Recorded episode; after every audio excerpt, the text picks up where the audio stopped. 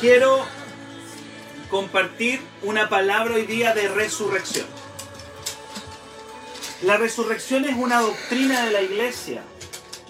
Es una enseñanza que ha predicado la iglesia por siglos. Pero tú puedes ver una doctrina y tú dices, ¿cómo, ¿en qué me, me bendice a mí el que Cristo haya resucitado? ¿De qué manera yo me conecto a la resurrección? ¿Cómo yo me puedo conectar a esa enseñanza de la resurrección? Porque es maravilloso decir que Cristo venció la muerte. ¿Cuántos lo creen? Yo lo creo. Pero ¿cómo yo conecto la resurrección con mi vida? Y me gustaría que fueras a la palabra. Todos los que tengan su Biblia, qué importante es venir a la transmisión con la Biblia. A mí me gusta predicar con la Biblia acá. No, no, no enseñamos de nosotros, enseñamos de la palabra. Ella es la que enseña. Somos mensajeros de la palabra. Lucas 24. Quiero que vayas a Lucas capítulo. Veo a mi hermana Marisol ahí también conectándose. Amén. Noemí dice ahí, bueno, bendigo a todos los que están declarando Cristo vive, Cristo vive. Amén. Hoy día no vamos a decir amén, hoy día vamos a decir Cristo vive. Ahí en la transmisión. Lucas 24. Lucas capítulo 24. Versículo del 13 en adelante. Lucas 24, del 13 en adelante. Cuando vas a Lucas 24, se relata la resurrección de Jesús. Sus primeros versículos dice que fue el primer día de la semana y que las mujeres iban a la tumba y se encontraron que él ya no estaba allí. Él ya no estaba ahí. Pero del versículo 13 en adelante se nos habla de lo que se conoce como los discípulos de Emaús. Los discípulos de Emaús. Dos discípulos que iban caminando tristes porque pensaban que la vida cristiana, que, que, que lo que habían conocido de Jesús iba a quedar como una simple historia, porque para ellos Jesús había quedado en el sepulcro muerto y que ya no había nada más. En ese contexto ellos iban caminando tristes, pensando que su fe se había terminado, que todo con Jesús ya se había terminado. Había muerto en la cruz, pero ya no había nada más.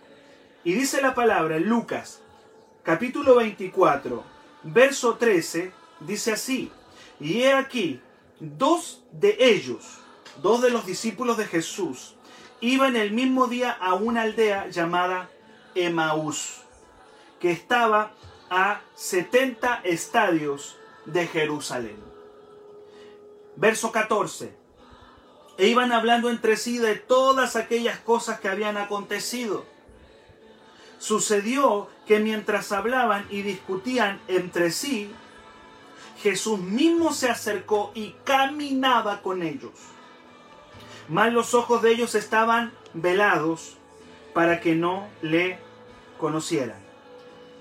Verso 17. Y les dijo, Cristo les habló, ¿qué pláticas son estas que tienen entre ustedes mientras caminan y por qué están tristes? Yo podría hacerte la pregunta hoy día, ¿por qué estás triste? ¿Por qué tienes miedo? ¿Por qué, por qué estás en una situación de angustia? Hoy día mi oración es que el Señor abra tus ojos para que puedas ver el gran poder que hay en la resurrección. La resurrección no tienes que tenerla como una simple doctrina. La resurrección tiene que ser en tu vida algo real, algo, algo que hagas tuyo. Y yo oro para que esta palabra te lleve a hacer la resurrección algo tuyo. Amén. Algo que tú vas a tomar. Quiero hablarle acerca de las tres garantías que nos brinda la resurrección.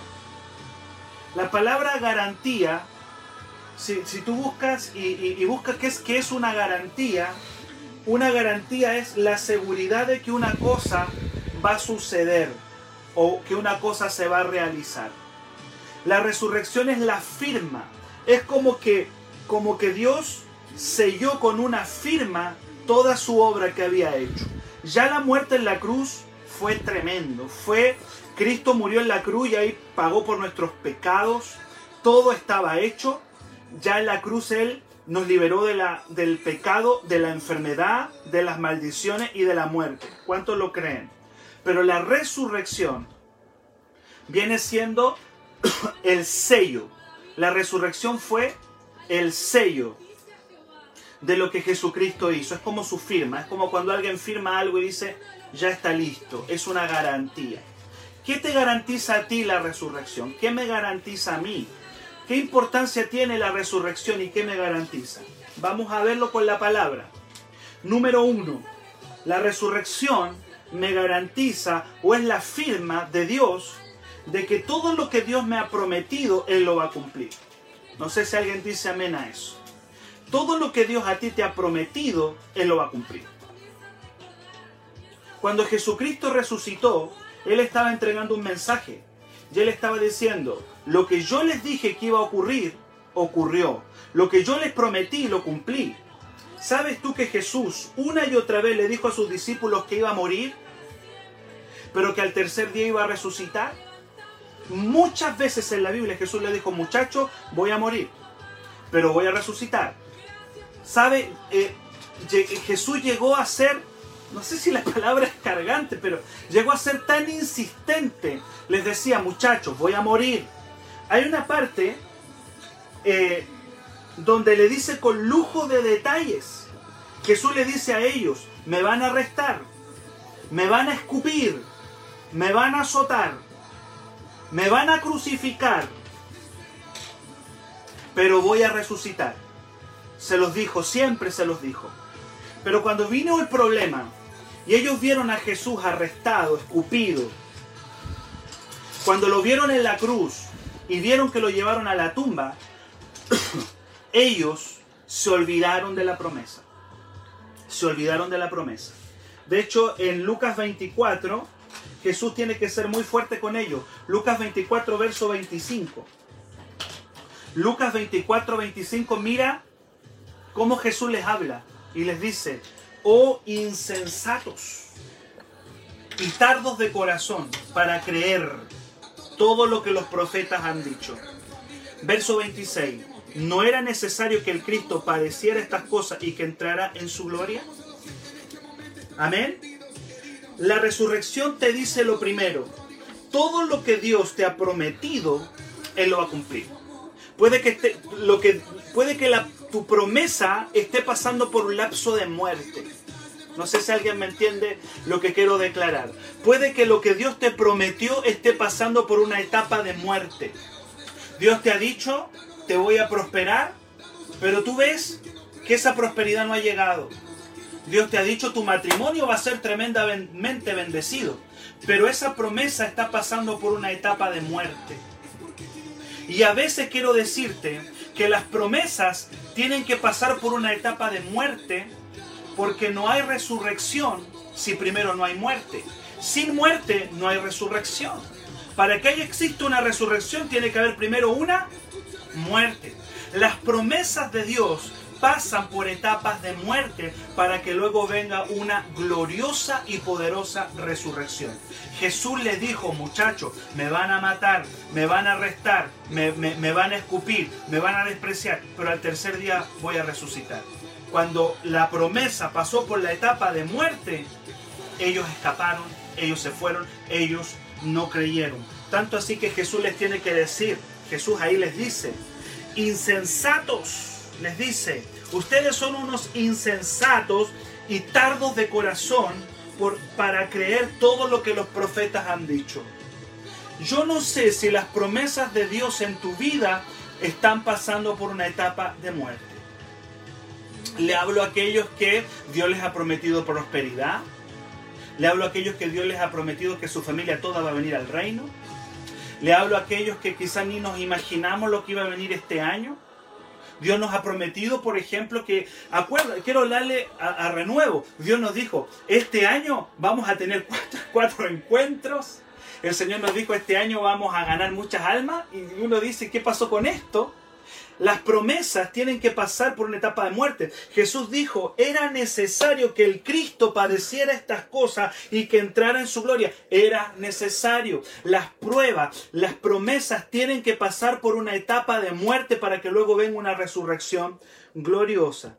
Primera de Pedro 1.6 dice la palabra que es necesario que nosotros pasemos por diferentes tipos de pruebas para luego ver esa resurrección. El tema es el siguiente, que cuando la promesa está entrando en una etapa de muerte, tu fe no puede faltar.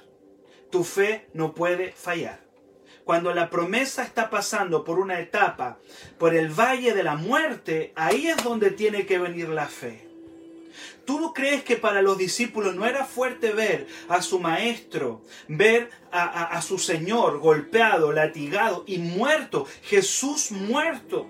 Ellos dijeron, esto se terminó.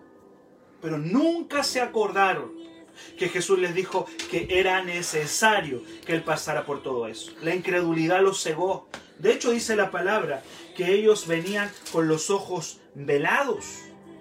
Verso Lucas 24, 16. Estaban con los ojos cerrados. ¿No será que estás dudando de la promesa porque estás con los ojos cerrados?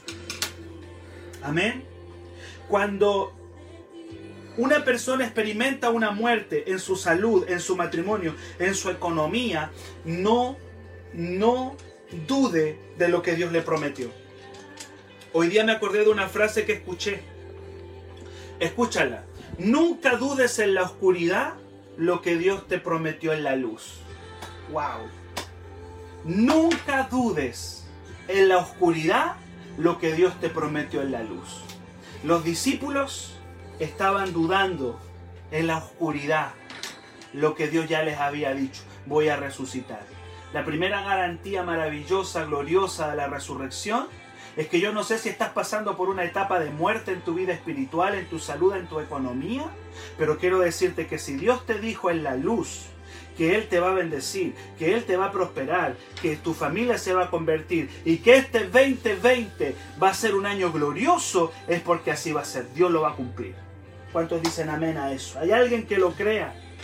En la prueba tienes que recordar una y otra vez, si Dios lo dijo, Dios lo hará. Yo creo que alguien escriba eso ahí en los comentarios. Si Dios me lo dijo, Dios lo va a hacer. Si Dios lo dijo, Él lo hará. Si Dios lo dijo, Él lo hará. Si Dios lo dijo, Él lo va a hacer. Amén. No seamos insensatos. No seamos como los discípulos, insensatos y duros de corazón para no creer lo que Dios nos ha dicho. Te vuelvo a decir, puede que esa promesa esté en un estado de muerte, pero la resurrección va a venir. Alguien que lo crea. Declaro que ese negocio va a resucitar. Declaro que ese matrimonio va a resucitar. Declaro que esa iglesia va a resucitar. Declaro que tu vida espiritual, hoy día domingo de resurrección, va a resucitar. ¿Cuántos lo creen? Si Dios lo dijo, Él lo hará. Vamos a declararlo, quiero que alguien escriba eso. Si Dios lo dijo, Él lo hará. Puede que esté pasando por el momento más difícil en este tiempo. Puede que mi promesa se está muriendo. Puede que mi promesa se, ha muerto. Pero si Dios lo dijo, Él lo va a hacer. Alguien que lo crea. Alguien que lo tome. En el nombre de Jesús. Jesús dijo que el cielo y la tierra pasaría, pero que su palabra no pasaría. Los discípulos, cuando vieron a Cristo morir, ellos dijeron, no, esto ya se terminó. Y retrocedieron. ¿Sabe? Estos discípulos, Lucas 24, verso 13, dice que se dirigían a una aldea que se llamaba Emaús. ¿A qué van a Emaús si el Señor les dijo que se queden en Jerusalén? La incredulidad, la incredulidad te desenfoca, la incredulidad te desorienta. Emaús quedaba a 12 kilómetros. Aquí dice 60 estadios de Jerusalén. Eso significan 12 kilómetros. ¿Sabes lo que Dios nos está diciendo? Que a veces la incredulidad te desenfoca y te desorienta. Puede que estés a kilómetros desorientado porque la incredulidad te ha desorientado. La incredulidad te ha sacado de tu propósito. Y los discípulos estaban a 12 kilómetros de la ciudad donde Dios quería que ellos estuvieran. Le hablo a alguien que hoy día está desorientado porque la incredulidad se le fue el espíritu y hoy día no sabe qué hacer. Dios te dice, si Él te lo prometió, no dudes en la oscuridad lo que Dios te prometió en la luz. Estás en la oscuridad, estás en el valle de la muerte, pero el Señor va a resucitar la promesa va a resucitar lo que Dios te ha dicho. Él lo va a hacer. Aleluya. Puede que lo que hoy estás viendo es muy distinto a lo que Él te prometió. Puede que lo que estés mirando es muy diferente a lo que Él te dijo. Pero sin muerte no hay resurrección. Quiero que alguien escriba eso, ese rema. Sin muerte no hay resurrección. Sin muerte no hay resurrección. Alguien que anote y escriba eso. Sin una muerte no puede venir una resurrección. Y muchas veces el Señor nos hace pasar por procesos de muerte para luego levantarnos. Nunca me canso de decir, año 2008, el Señor nos llevó a un proceso de muerte. A un proceso de muerte para que naciera lo que hoy día es renuevo. Renuevo nace en un proceso de muerte. Y hay muchas empresas, negocios, hay muchas bendiciones que van a nacer de procesos de muerte. A veces tenemos que ir ahí al suelo para encumbrarnos. La muerte es necesaria para que venga la resurrección. Y le hablo a gente que su negocio lo ve medio muerto, su emprendimiento está medio muerto, su vida está media muerta, pero tú vas a resucitar. Declaro que eso va a resucitar en el nombre de Jesús. Sin muerte no hay resurrección.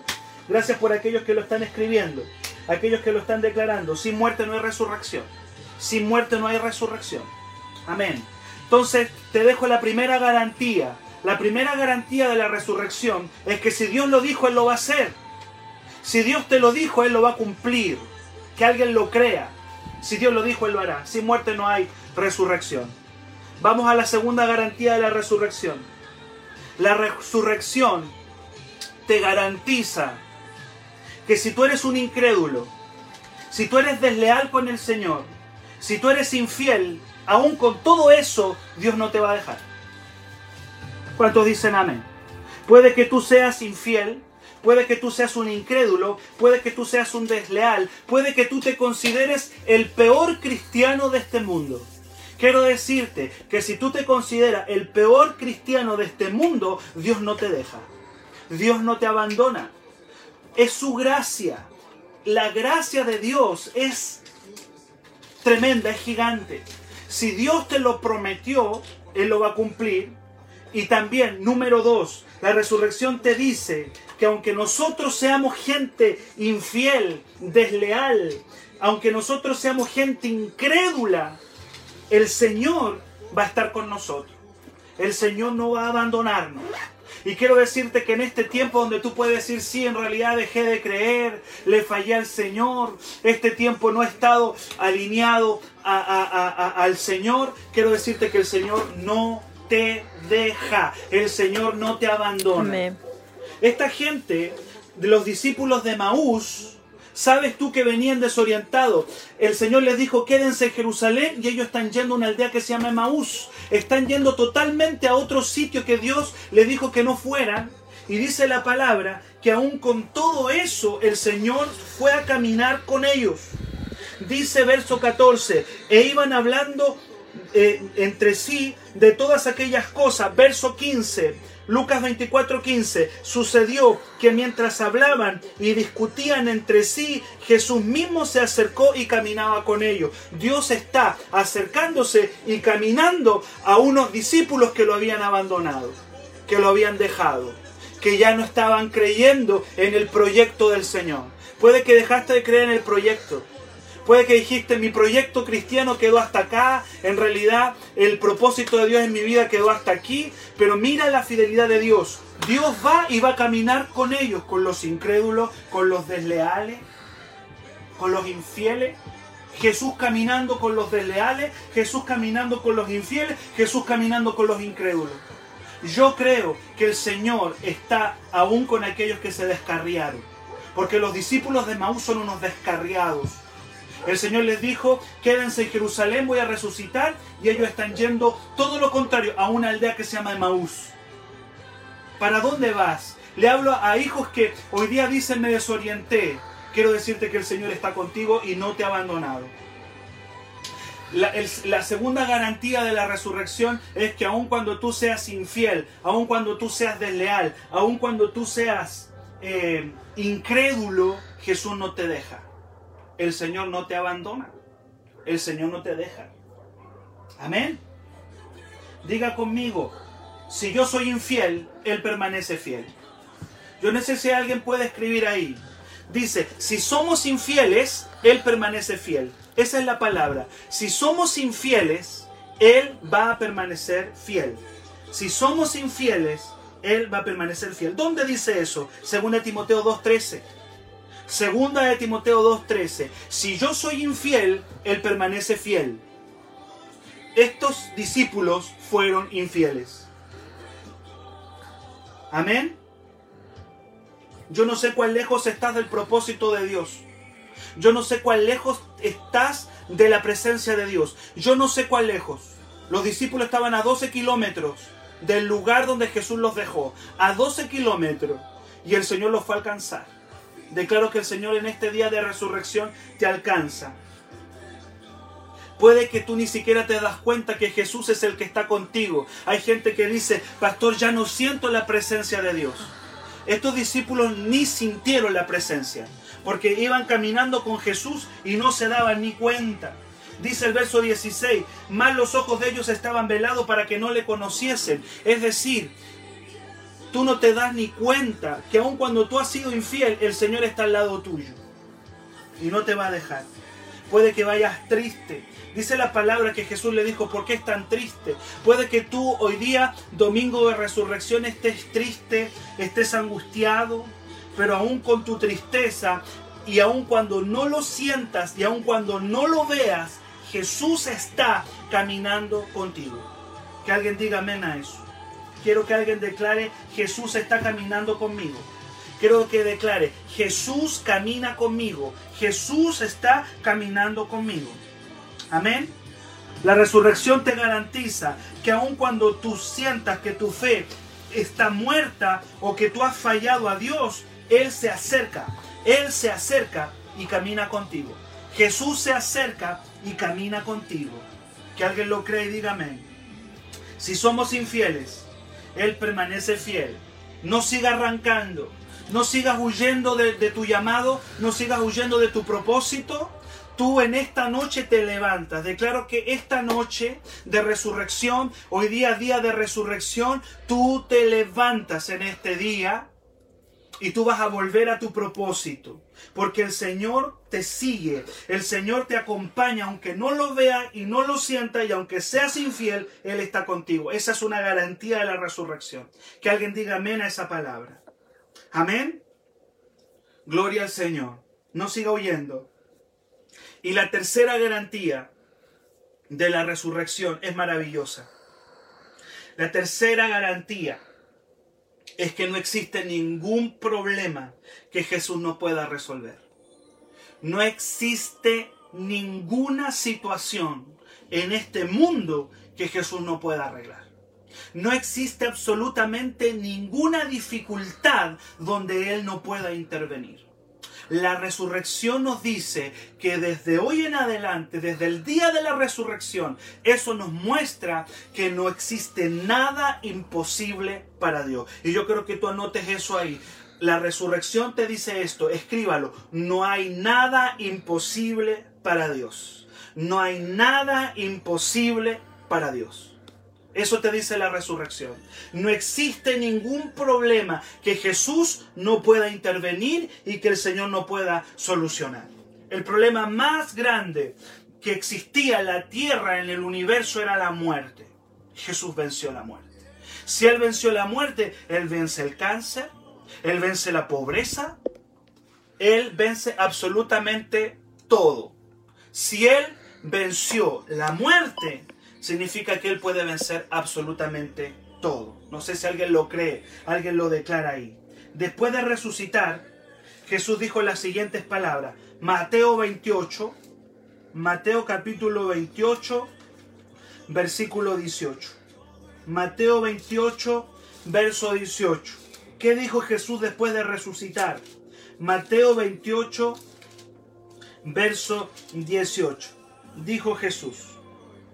Y se les acercó y les habló diciendo, Toda potestad me es dada en el cielo y en la tierra. Amén.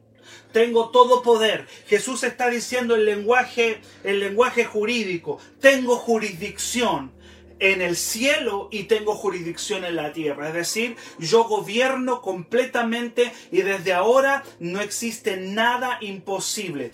Todo poder me ha sido dado en el cielo y en la tierra. ¿Cuántos dicen amén? No existe problema, no existe cosa que el Señor no pueda solucionar. Él tiene la jurisdicción.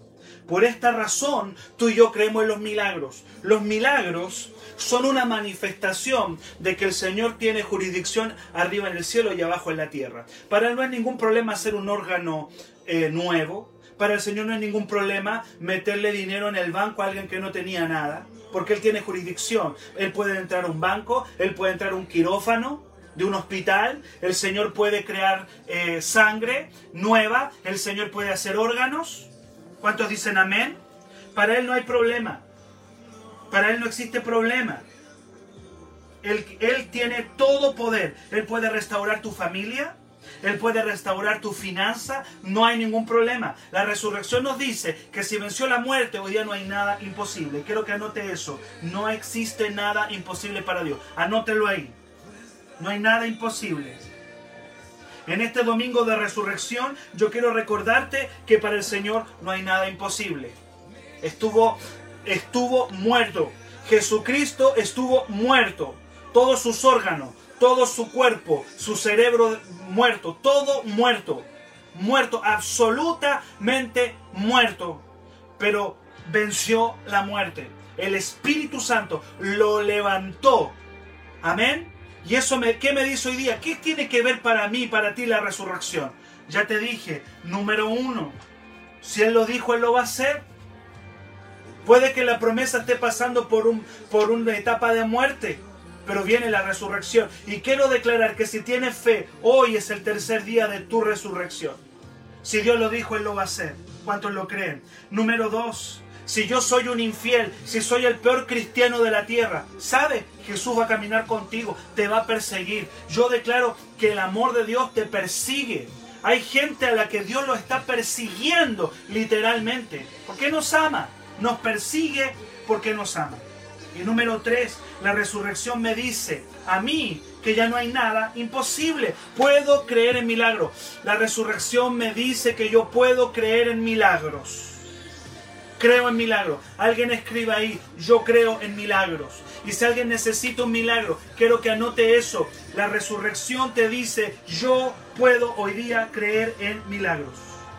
Yo creo en milagros. Su amor me está persiguiendo.